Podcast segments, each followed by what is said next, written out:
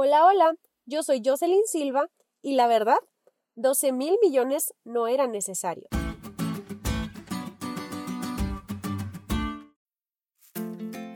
El amor es quizás la palabra que ha causado más dificultad en la historia para ser definida.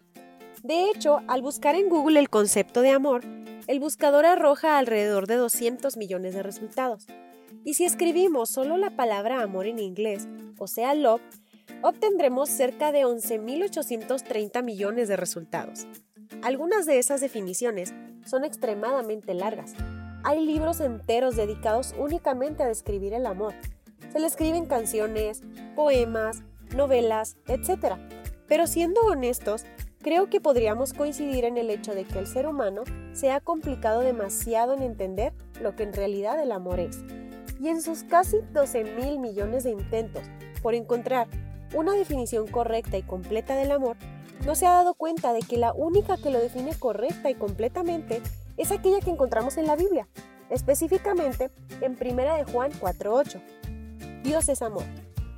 Así de simple, así de sencillo y así de profundo. Ese Dios tan grande en el que creemos y confiamos es el amor en esencia y por tanto nos ha demostrado su naturaleza de amor durante la eternidad aún antes de que la misma tierra fuese fundada, pues su plan de redención ya había sido establecido y había sido guardado en silencio por tiempos eternos solo por amor. Una y otra vez, al igual que con el pueblo de Israel, Dios ha revelado su amor por nosotros no solo con palabras, sino con acciones. Y esto implica el hecho de que aún a pesar de nuestros defectos, nuestros fracasos y nuestros pecados pasados, presentes y futuros, su amor por nosotros se mantiene firme y se manifiesta de manera poderosa en el trato que nos ha dado siempre, en que siendo aún pecadores, Cristo murió por nosotros. Con amor abnegado se ofreció entregar su vida sin dudarlo un segundo. Con sufrimiento caminó hacia la muerte y muerte de cruz solo por disfrutar de tu amistad y la mía por la eternidad.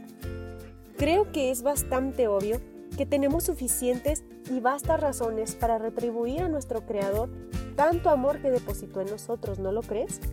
Por eso, hoy quiero animarte, querido amigo, querida amiga, a que le ames con todo tu corazón, tu alma y tus fuerzas.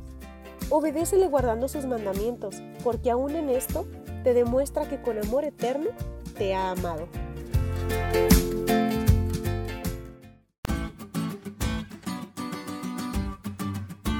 ¿Te diste cuenta lo cool que estuvo la lección? No te olvides de estudiarla y compartir este podcast con todos tus amigos. Es todo por hoy, pero mañana tendremos otra oportunidad de estudiar juntos.